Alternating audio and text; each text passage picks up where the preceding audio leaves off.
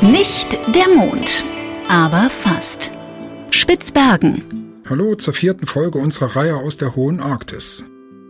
Ganz kurz für die, die es nicht wissen. Meine Frau Sabine und ich machen einen Podcast im hohen Norden. Eigentlich sind wir ja Filmemacher, diesmal aber mit Fotokamera und Mikrofon unterwegs. Wir waren schon öfter auf Spitzbergen, das auch Svalbard genannt wird. Das ist eine Inselgruppe im Nordatlantik, die nur 1000 Kilometer vom Nordpol entfernt zwischen Grönland und Norwegen liegt. Die größte Siedlung Spitzbergens ist Longyearbyen und mit 2200 Menschen auch schon so etwas wie eine Stadt. Jedenfalls treffen wir hier auf dem 78. Breitengrad Freunde und Bekannte, die sich für ein Leben in der hohen Arktis entschieden haben. Wir haben uns Timon Brüggemann eingeladen. Strahlendes Lachen, Vollbart und wuscheliger Lockenkopf. Mit seiner kräftigen Statur wirkt er wie geschaffen für die arktische Welt. Er ist heute einer der beiden Brauer der Svalbard Brüggerie, der nördlichsten Brauerei der Welt. Beim mitgebrachten Bier schauen wir auf den arktischen Sonnenuntergang, der sich draußen vor den Panoramafenstern in wundervoll kitschiger Ekstase vollzieht. Mich interessieren ja immer die Wege, die Menschen an ungewöhnliche Orte führen und was sie bewegt, das alte Zuhause zu verlassen. Erzähl mal die Geschichte, wie es dich nach Spitzbergen verschlagen hat und vor allen Dingen, wie jung du da eigentlich warst. So, das, finde ich ja. Ui, wie jung war ich denn da? Also wahrscheinlich, äh, ja, so 23, 24. Ja. Und äh, nach Spitzbergen verschlagen hat es mich ganz einfach, weil ich hier zu Besuch gekommen bin. Und dann ähm, ja, ich wollte einfach eine Freundin besuchen und äh, hatte auf dem Weg hierhin im Flugzeugmagazin gelesen, dass man, äh, dass hier oben keine Arbeitslosigkeit gibt, dass es hier keine Steuern gibt, dass man hier 20 Prozent mehr im Durchschnitt verdient als auf dem Festland, äh, das Abenteuer um die Ecke wartet, ja und diverse andere Sachen, aber vor allem wegen dieser Arbeitslosigkeitsgeschichte habe ich dann gedacht, mal, mal gucken. Ich kann ja mal ein bisschen rumfragen. Und habe dann, ich habe wirklich Leute gefragt, so, ja, kennst du jemanden, der irgendwie einen Job für jemanden wie mich hätte? Und dann kamen da so ein paar Vorschläge, bis dann äh, Vigo, der Taxifahrer mit dem großen weißen Bart, der aussieht, als wenn er selber irgendwie der Weihnachtsmann wäre, ähm, gesagt hat, oh, du Timon, du zieht wieder so eine Pfeife, zeigt so mit der Pfeife auf mich so, du musst mal mit Martin reden. Martin von Green Dog. Er hatte auch keine Telefonnummer oder so, das sollte ich selber rausfinden. Und dann habe ich den Martin angerufen am nächsten Tag. Also ich meine, bis zu dem Zeitpunkt war das noch so ein bisschen aus Spaß gemeint auch. Aber dann dachte ich so, naja, wenn sich so eine Möglichkeit ergibt, dann kann man mal gucken, was dabei rumkommt. So, im schlimmsten Fall kriege ich halt irgendwie eine gratis Hundeschlittentour und kann wieder heimgehen, so nach dem Motto. Und ähm, ja, dann bin ich halt zu Green Dog rausgefahren. Also Martin meinte dann, ja klar, komm vorbei. Wir haben Autos, die irgendwie die Touristen abholen. Und muss da mitfahren. Bin ich da mitgefahren, rausgefahren. Äh, wunderschöner Sonnenschein, Jobinterview sozusagen draußen gehabt mit einer Tasse Kaffee. Und dann äh, ja, habe ich dem ein bisschen was erzählt und dann meinten die so, ja, fahr mal mit hier. Bin ich zum ersten Mal in meinem Leben Hundeschlitten gefahren und äh, an einem Stück wieder zurückgekommen. Und dann äh, sagten die, ja, kannst einen Job haben, kannst anfangen, wann du willst. Und äh, dann habe ich ja gesagt. Und dann musste ich noch nach Oslo zurück, wo ich zu der Zeit schon wohnte, und äh, meinen alten Job dort kündigen. Und bin dann noch zwischendurch ähm, in Grönland wandern gegangen für ein paar Wochen. Und äh, habe dann im August 2014 meinen Job als Hundeschlittenguide hier angefangen. Da war so ein kleiner Sprung zurück. Ähm, bevor du in Oslo warst und dort irgendwie gewohnt hast, wo, wo kommst du da eigentlich äh, ganz ursprünglich her. Ich meine, du redest Deutsch, also so ein bisschen Dialekt hört man irgendwie hinten raus, so, also weniger als bei mir, aber wo kommst du her, aus welcher Ecke?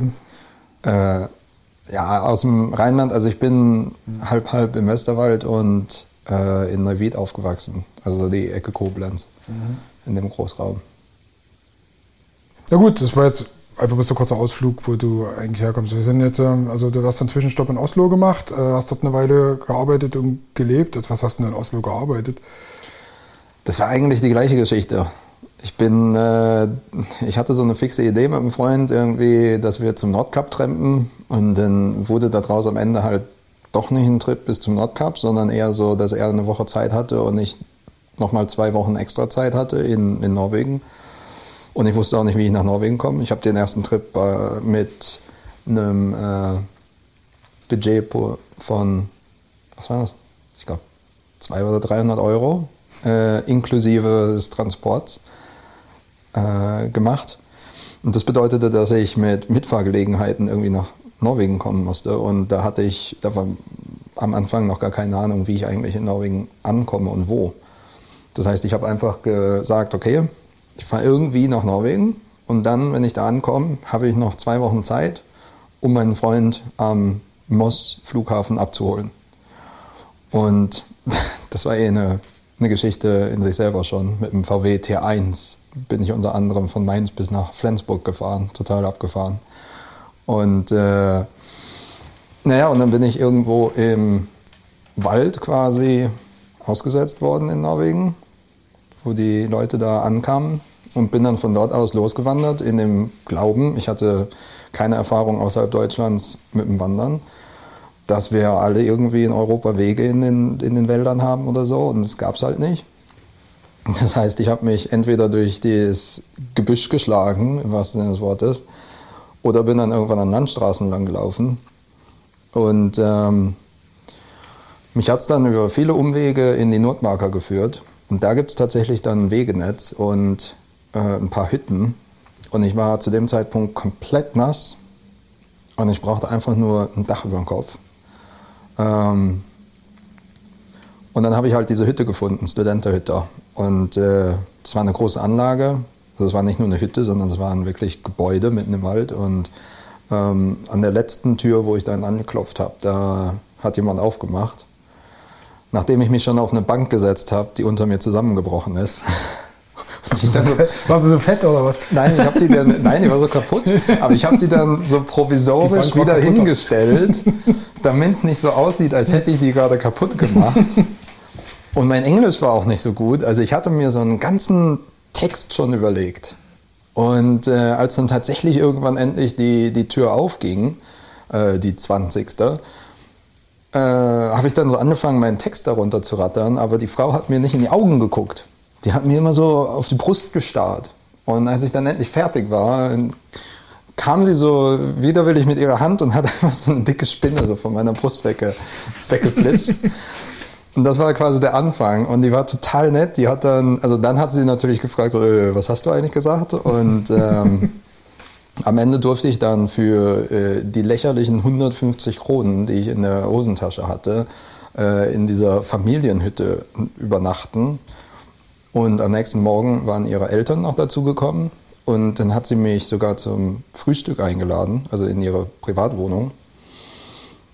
Und ähm, ja, und dann haben wir da gefrühstückt und irgendwie sind dann die Eltern von ihr verschwunden und dann ist sie auch verschwunden mit dem Telefon und dann saß ich da irgendwie in einer fremden Wohnung am Frühstückstisch und dachte so, hm, was machst du denn jetzt? Naja, gehst mal raus. Und dann saß der Vater dort mit einem Rasenmäher und kriegte ihn nicht an. Dann habe ich einen Rasenmäher angemacht und habe dann den Rasen gemäht und meinte von wegen hier, wenn, ich hatte ja noch eine Woche Zeit. Wenn ihr wollt, dann kann ich irgendwie noch mehr so Sachen machen. Rasenmähen, Sachen streichen, Später habe ich auch die Bank repariert. ähm, Spinne wiedergefunden. Ja, genau. wenn, ich, wenn ich hier übernachten darf. Und äh, ja, so ging das dann für eine ganze Woche. Also Nacht für Nacht für Nacht bin ich dann da geblieben, bis zu dem Tag, wo mein Kumpel kam. Und das Witzige war halt, dass die meine Arbeit anscheinend gut genug fanden, dass wir in Kontakt geblieben sind. Dann bin ich später nochmal gekommen und habe äh, zwei Wochen lang dort gearbeitet.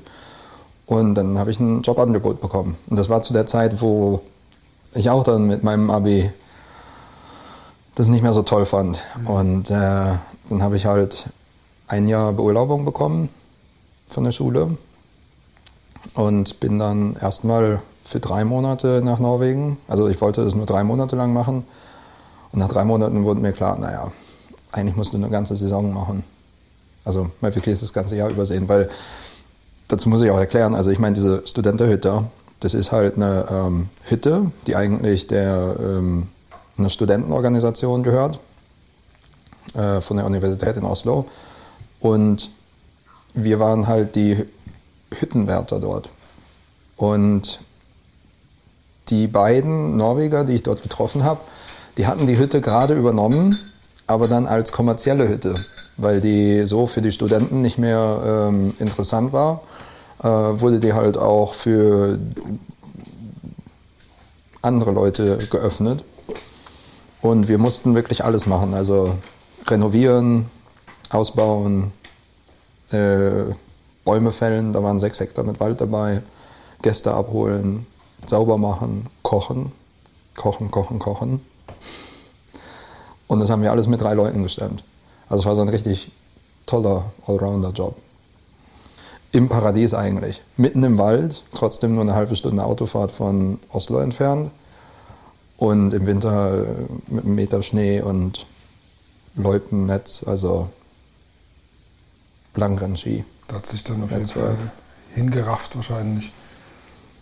Hingerafft auf Skiern? Hin, ja. Nein, doch, das hat's auch. Nein, emotional hingerafft, sodass du dann, also dann wahrscheinlich wirklich nicht mehr drin war, nochmal nach Hause zu gehen. Ne? Oder nee. Ne? Weil ich. Also meins. ja, also das ist schon. Ja, also nach dem ersten Jahr habe ich dann auch gedacht, so. Da hatte ich dann nochmal die Wahl. Ich glaube, da konnte ich nämlich trotzdem trotz alledem hätte ich da noch das Abitur weitermachen können. Hm, wenn ich mich recht entsinne. Aber ähm, im Grunde genommen die Vorstellung, jetzt wieder ins normale Alltagsleben zu Hause zurückzugehen, verglichen mit dem, was wir da oben hatten, das war einfach nicht drin.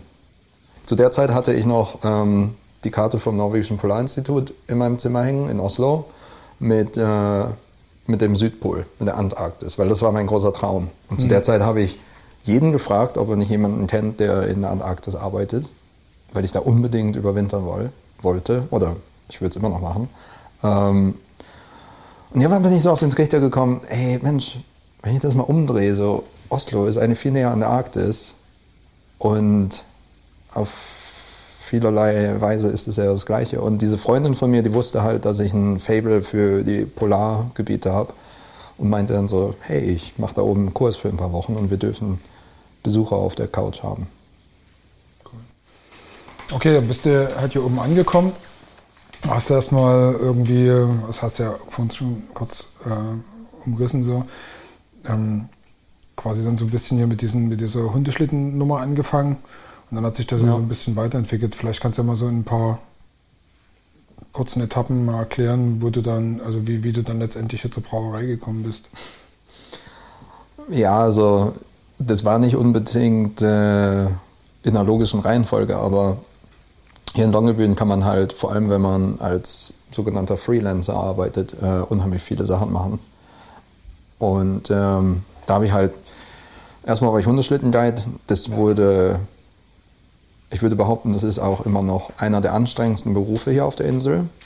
Also absolut äh, auf der gleichen Ebene wie Kohlebergbau, denke ich mal auch wenn ich es nicht selber gemacht habe. Ähm, wir waren in dem Winter auch unterbesetzt in dem Kennel, in dem Hundehof. Und äh, das habe ich einfach dann nicht hinbekommen. Nach ein paar Monaten hatte ich so viel Gewicht verloren und einfach überhaupt keine Energie mehr. Wir hatten auch sechs Tage Arbeit und zwei Tage frei. Also wir hatten im Grunde genommen weniger freie Tage. Und äh, deswegen musste ich dann damit aufhören, weil es einfach nicht mehr ging. Und äh, Danach wurde ich dann erstmal Hiking Guide, also Wanderguide, Wandertouren hier um die Stadt und äh, Bus. Gerade im Sommer, wenn die Kreuzfahrtschiffe kommen, dann äh, brauchen die deutschsprachige Leute oder brauchte man damals, war das sehr gefragt. Und ähm, so hat sich das dann ergeben und dann irgendwann auch noch äh, Guide-Jobs auf Segelbooten oder größeren Motorbooten und ähm, war zwischendurch noch Guide Manager in der Firma, äh, habe äh, bei Shutterbird Productions als Kameramann und äh, ja, Drohnenpilot und Stunt-Double gearbeitet.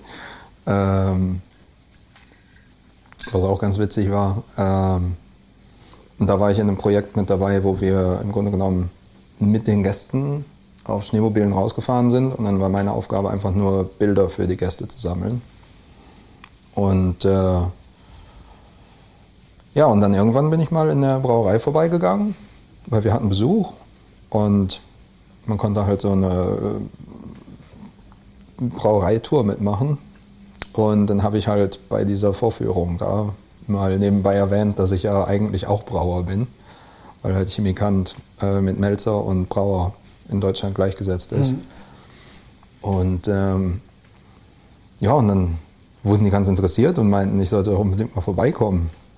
Und äh, so habe ich dann halt auch noch nebenbei angefangen in der Brauerei zu arbeiten. Ja, und dann hat sich halt daraus irgendwann eine feste Anstellung ergeben. Weil die Brauerei halt immer mehr Bier verkauft und mehr Leute brauchte. Okay, jetzt will ich es aber genauer wissen und unbedingt die Brauerei sehen.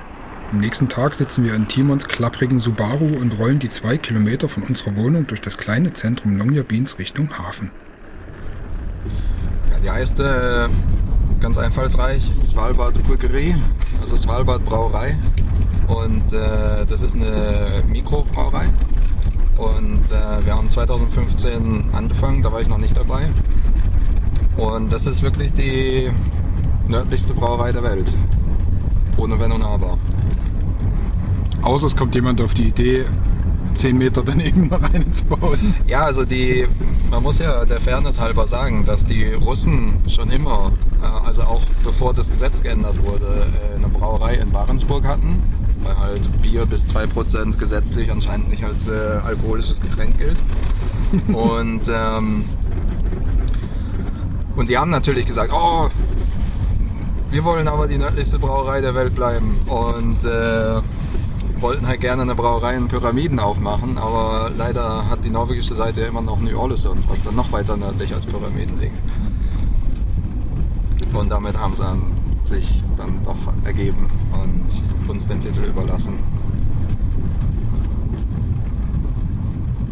Na naja, gut, ähm, sind jetzt angekommen hier. Genau. Abstände sind kurz in Longyearbyen. Ist, ist, es, ist es dein Schiff hier? Die, Plas ah, ich die Plastikschüssel? nee, nee, das ist leider. Aber ich meine, das äh, verbraucht auch wahrscheinlich eine Tonne Diesel am Tag. So. Hm. Also du hast ein Segelboot. Ja. Dann liegt das auch gerade draußen irgendwo oder verpackt? Ja, es steht auf dem Land. Ja. Okay. Gut, dann gucken wir mal, würde ich sagen. Ne? Ja. Machen wir mal Brauerei. Danke für die, für die kleine Rundfahrt hier. War, ja, war schön. Ja, wir, wir, wir, sind ja schon alles gelaufen, aber so geht es schneller. Ja. Und wärmer.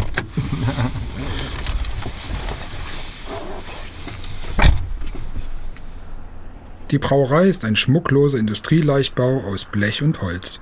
Die Lage am Hafenpier ist vermutlich praktisch.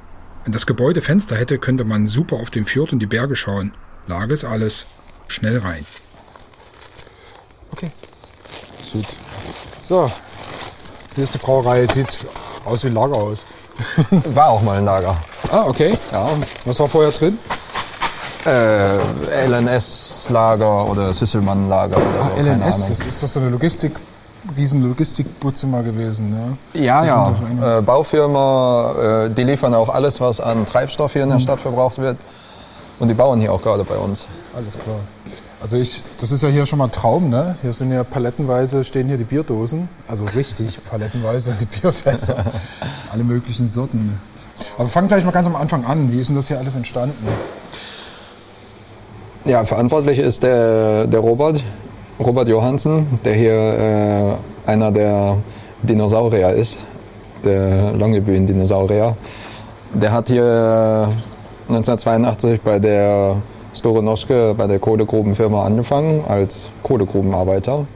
Also Simpler Kohlegruben Bergmann? Bergmann, ja. Der hat die äh, Methangaskonzentration in den verschiedenen Strossen gemessen. Das war sein Job. Und ähm, der hat dann, äh, der hatte immer schon eine Leidenschaft fürs Fliegen und äh, hatte, glaube ich, auch schon eine private Fluglizenz und hat halt seine Chance gesehen, eben die Flugzeuge für die Kohlegrubenfirma zwischen Longyearbyen und Svea zu fliegen. Und äh, dafür hat er nochmal extra, also zusätzliche Zertifikate gemacht, die dann aber ähm, am Ende doch nicht brauchbar waren, weil Svea irgendwie zugemacht wurde zu der Zeit für eine Weile. Und stattdessen hat er dann halt sein privates Flugzeug hier oben benutzt für Touristenaufträge und unter anderem Filme machen. Da gibt es so einen ganz bekannten norwegischen Film, Orions Belt, äh, der, da war das sein Flugzeug, was äh, die Windmaschine war für die windigen Szenen. Okay. Und der hat die auch nach New Orleans geflogen und so. Und das war ganz witzig, weil äh, zu dem Zeitpunkt gab es hier oben noch fast keine Autos. Also nur zwei, drei Autos und das war ein Privileg, die fahren zu dürfen. Und äh, Robert hatte zu dem Zeitpunkt zwar schon sein, äh, seine Pilotenlizenz, aber noch keinen Führerschein. Diese Leute, die äh, den Film gemacht haben, die wollten ihn auf jeden Fall gerne als Statist irgendwo mit dabei haben. Einfach weil, die, weil er die so oft geflogen hat und die sich dann kennengelernt haben und so. Und am Ende, äh, er sollte Taxifahrer sein. Und am Ende äh, hat er die Rolle nicht bekommen, weil er halt keinen Führerschein hatte und die Versicherung das nicht übernehmen wollte, wenn er keinen Führerschein hat krass, er konnte Flugzeuge fliegen, aber durfte nicht Auto fahren. Ja, und ich glaube, zu dem, als er dann wirklich erstmal seinen äh, Führerschein bekommen hat, ähm, da hatte der auch schon sein äh, Skipper-Zertifikat. Und äh, das war auch so was, äh, was er vor der Brauerei noch gemacht hat. Ähm, war der erste in Norwegen, der eine Firma aufgemacht hat mit einem ich glaube, es war ein Segelboot mit einem Glasboden. Und da hat er dann äh, zu Hause in Westnorwegen äh, eine ja, touristisch ausgerichtete Firma gegründet, wo die mit diesem, mit diesem Boot rausgefahren sind und die Leute dann durch den Glasboden nach unten gucken konnten. War auch komplett neu. Da musste auch das Regelwerk, also die Gesetze erstmal angepasst werden, weil das, äh, das äh, Ministerium für die Meeressicherheit in Norwegen die haben halt gesagt, ey, ein Glasboden, du spinnst doch. Und da musste er halt äh, jede Menge Papiere erbringen und Zeugnisse und so weiter, dass das tatsächlich den äh, Belastungen standhält, die so ein Schiff aushalten muss. Krass. Kunde. Ähm, der hatte ja dann noch gleich, also wo das Internet aufkam, sich auch gleich darum mitgekümmert. Ne? Genau, den, den Svalbard-Shop gegründet, den ersten Internet-Shop äh, für Longyearbyen, wo die Leute sich hier Sachen bestellen konnten, ja. Vor Amazon. Vor Amazon, genau. Das, das war das äh, Spitzbergen-Amazon sozusagen in den 90ern. Das war im Prinzip eine, äh, für die Leute dann einfach quasi Sammelbestellungen zu machen und das dann halt hier hochtransportieren ja. lassen zu können. Ja. ja, genau. Also es scheint ein sehr weitsichtiger Mensch zu sein. Und wie ist er dann zu der Brauerei gekommen? Also wie kam die Idee? Na, also eines seiner Hobbys äh, ist eben das äh, Bierbrauen. Und äh, er hat halt schon zu Hause hier auf seiner Hütte, also der wohnt eigentlich in so einer Hütte auch draußen in Björndalen.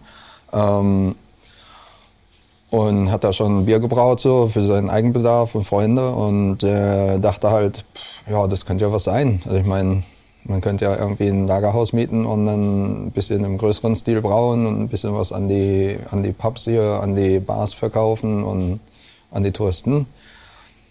Und so ist eigentlich die Idee entstanden. Also er wollte einfach sein Hobby brauen ein bisschen in größeren Maßstab überführen und das äh, kommerziell machen.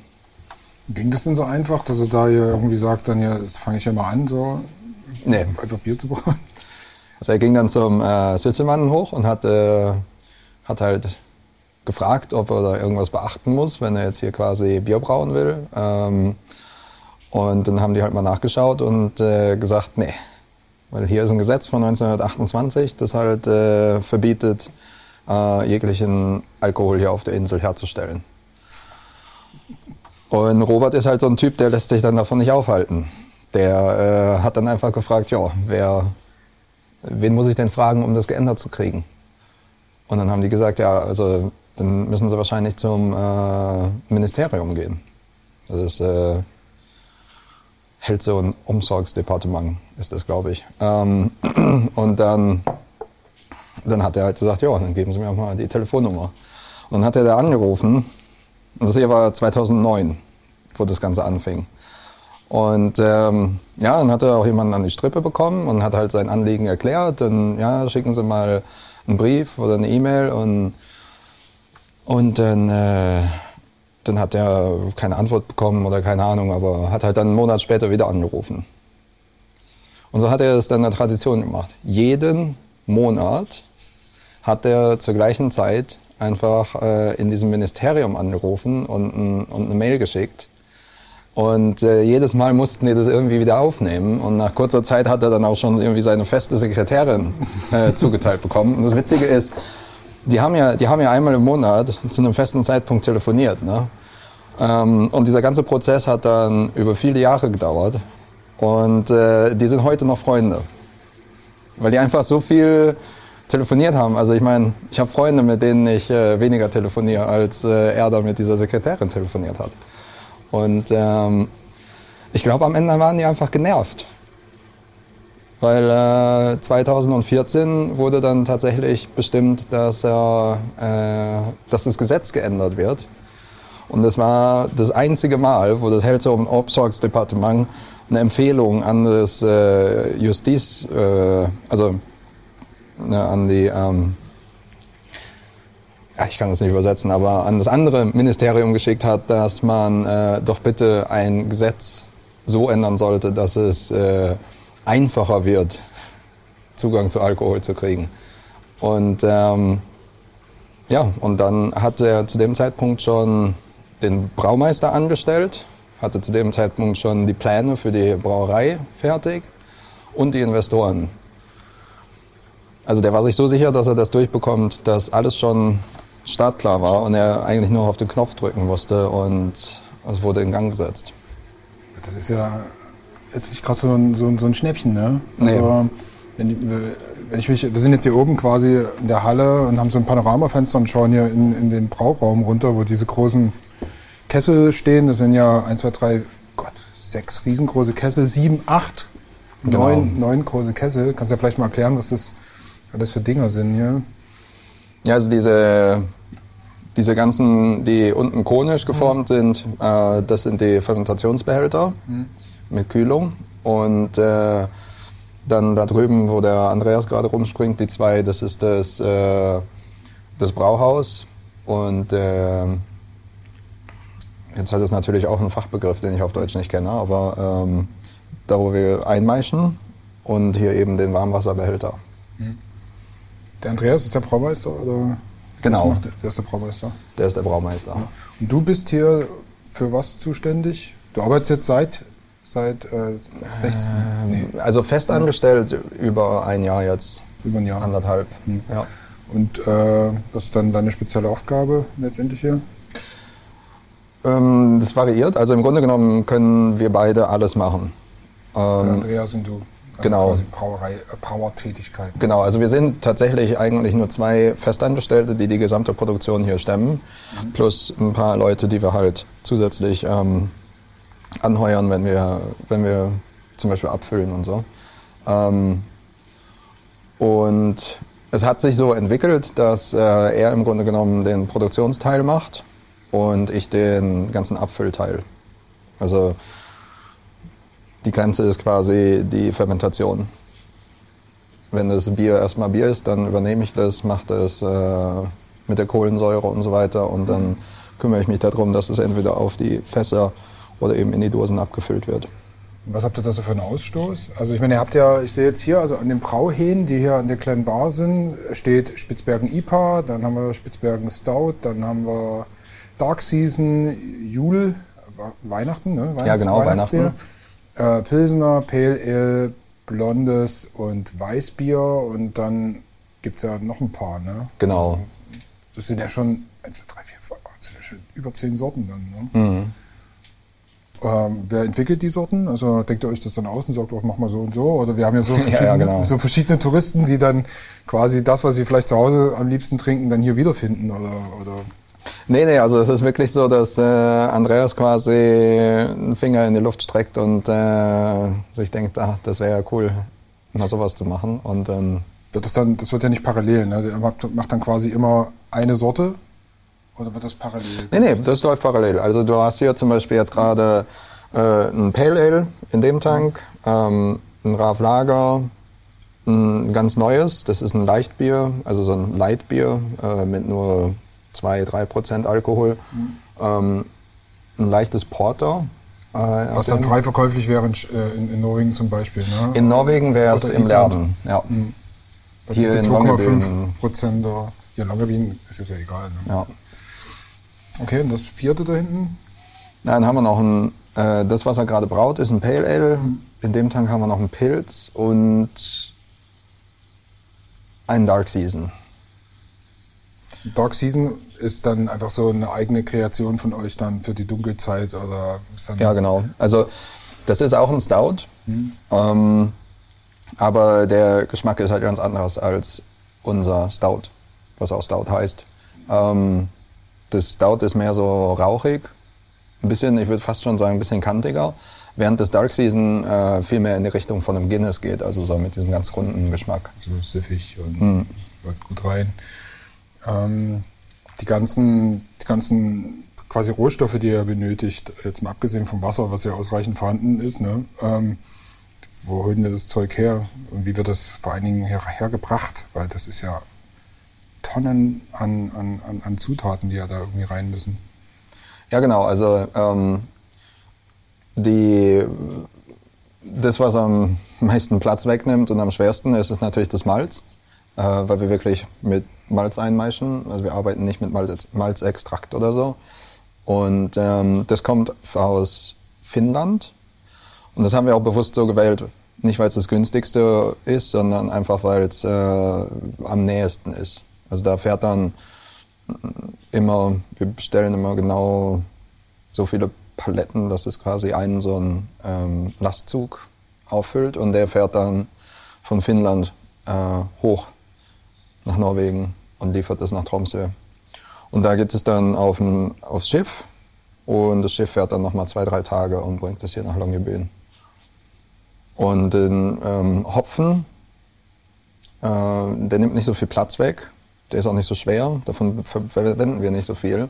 Das sind so, also da siehst du die weißen Eimer, wo der Andreas steht, da ist der Hopfen jetzt drin für den Braugang. Da braucht man dann so ein paar Eimer und packt das dann mit dazu. Genau, und das ähm, sind halt so Mengen, die kannst du wirklich mehr Post verschicken. Und der Hopfen kommt halt auch aus ganzer Welt. Und ähm, dementsprechend äh, kriegen wir es auf dem Wege. Und dann haben wir noch ähm, ja, Zusatzstoffe wie Reinigungsmittel und sowas. Aber ähm, was natürlich noch viel äh, Platz wegnimmt und viel äh, äh, Frachtkosten erzeugt, ist natürlich die ganze Verpackung. Also die Dosen, weil die sind natürlich halt schon, Viel Volumen, aber wiegen nichts. genau, die sind schon so groß, wie sie sein müssen. Und ähm, diese Fässer. Und hier in Norwegen haben wir halt so ein System mit Einwegfässern, was ich persönlich total idiotisch finde. Aber das ist halt extrem gutes Marketing. Diese Firma hat sich wirklich durchgesetzt. Und die Sache ist, dass ähm, die Bars, die sind an dieses System gebunden. Die, so Plug-and-Play-mäßig so. Ne? Ja, genau, weil die, der Verschluss, mit dem du das äh, Fass an die Zapfanlage koppelst, der ist patentiert. Und den kann nur diese, äh, diese Firma liefern. Ähm, und äh, die Bar kann halt nicht einfach diese Kupplung ändern, wenn sie irgendwie ein anderes Bier reinnehmen wollen. Bist und deswegen, als, als Hersteller das mit aufzunehmen? Dann? Genau, also wenn du als Brau- Brauerei irgendwo anfängst, dann bist du quasi gezwungen, diese gammeligen Einwegfässer zu verwenden, weil alle deine Kunden diese Kupplungen haben. Und da sind wir hier in Longyearbyen in einer ähm, Vorzugsstellung, weil hier gibt's halt so gesehen äh, nicht die gleiche Konkurrenz. Das heißt, wir können äh, mit der Bar sprechen und sagen, okay, wir wollen ein anderes System. Und deswegen äh, wechseln wir jetzt auch äh, zu diesen grünen Fässern. Das ist ein, da steht so eins. Also Ähm, man hat immer diese, diese, diese Alu, großen Aludosen da, ne, mit dem, mit dem schwarzen Rand. Das sind die alten Fässer, oder? Genau. Und die neuen Fässer, die funktionieren auf die gleiche Art und Weise. Also du hast diese Aluminium-Komposit, äh, wie soll man es nennen, Tasche äh, auf der Innenseite und äh, so ein Sack, genau. Ähm, und der wird gefüllt. Aber in dem Fall von den grünen Fässern ist das Äußere wiederverwendbar. Also die sind ein bisschen schwerer, robuster und man kann halt diese, diesen Sack nach dem Gebrauch einfach rausziehen, weil der ist ja schmutzig, da war Bier drin. Den schmeißt man immer noch weg, aber man kann halt den ganzen Rest behalten. Man setzt einfach einen neuen Sack ein und der bläst sich dann wieder auf, wenn man äh, Bier da reinfüllt. Das ist also ganz, ganz dünne Metallfolie im Prinzip, die dann Ja, das ist so Metall und Kunststoff. Kunststoff. Das ist so was ähnliches wie, Tetrapack? wie ein flexibles Tetrapack, könnte Ja, man fast okay. sagen. Ja. ja, zumindest schon mal einen Schritt weiter. Ne? Ja, auf jeden Fall. Und auch mit dem, also man muss sich ja vorstellen, diese Einwegfässer, die kommen aufgeblasen hier hin. Also die nehmen unglaublich viel Volumen weg auf dem Schiff, ähm, kosten natürlich auch viel in der Fracht dann. Und am Ende werden die einmal benutzt und dann wieder zusammengedrückt, soweit man kann, und als Müll runtergeschickt. Und äh, an einem Ort, wo alles irgendwie mit dem Schiff kommen kann, ist es halt einfach ein unhaltbarer Zustand.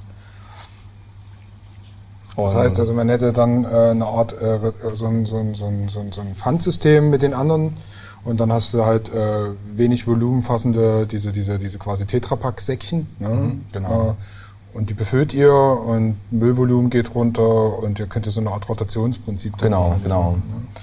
Ja, und diese Säcke, die sind, also wenn die zusammengefaltet sind, dann sind die so klein, die kommen wirklich auch wieder in Paketen, fast per Post schon. Und ähm, das gleiche haben wir auch bei den Dosen hinbekommen. Die Dosen an sich sind ja Aluminiumdosen, also die sind recycelbar und das ist auch einer der wenigen Rohstoffe, die hier in Longyearbyen tatsächlich aussortiert werden. Also im Grunde genommen sortiert man hier nur in brennbar, Metall und Glas.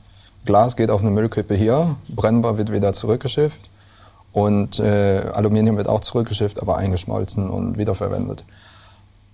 Das heißt, da hatten wir immer noch die Umverpackung, also diese Kartons.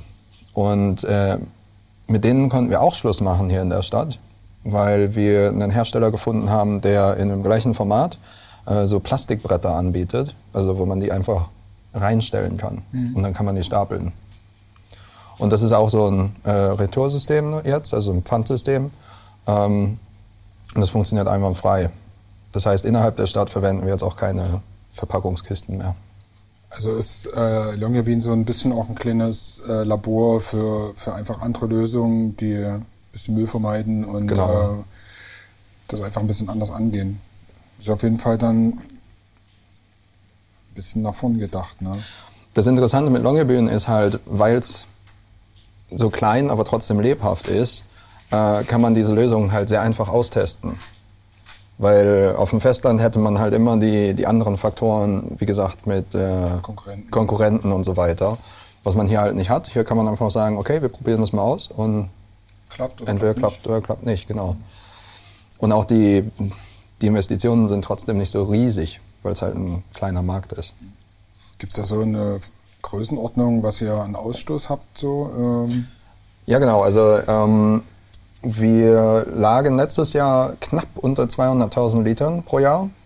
Und wir hoffen dieses Jahr äh, ein paar 10.000 Liter über diese 200 zu kommen. das ist eine Million Dosen. Ja, es ist schwer zu sagen, weil die, wir verkaufen das meiste trotz allem in Fässern. Fässern. Ja. Dann bleibt ein bisschen was über am Ende. Also quasi Reste der Produktion. Was passiert mit den Resten? Also was vielleicht, äh, keine Ahnung, bleibt ja hier so eine Maische übrig. Ne? Genau. Was macht ihr damit?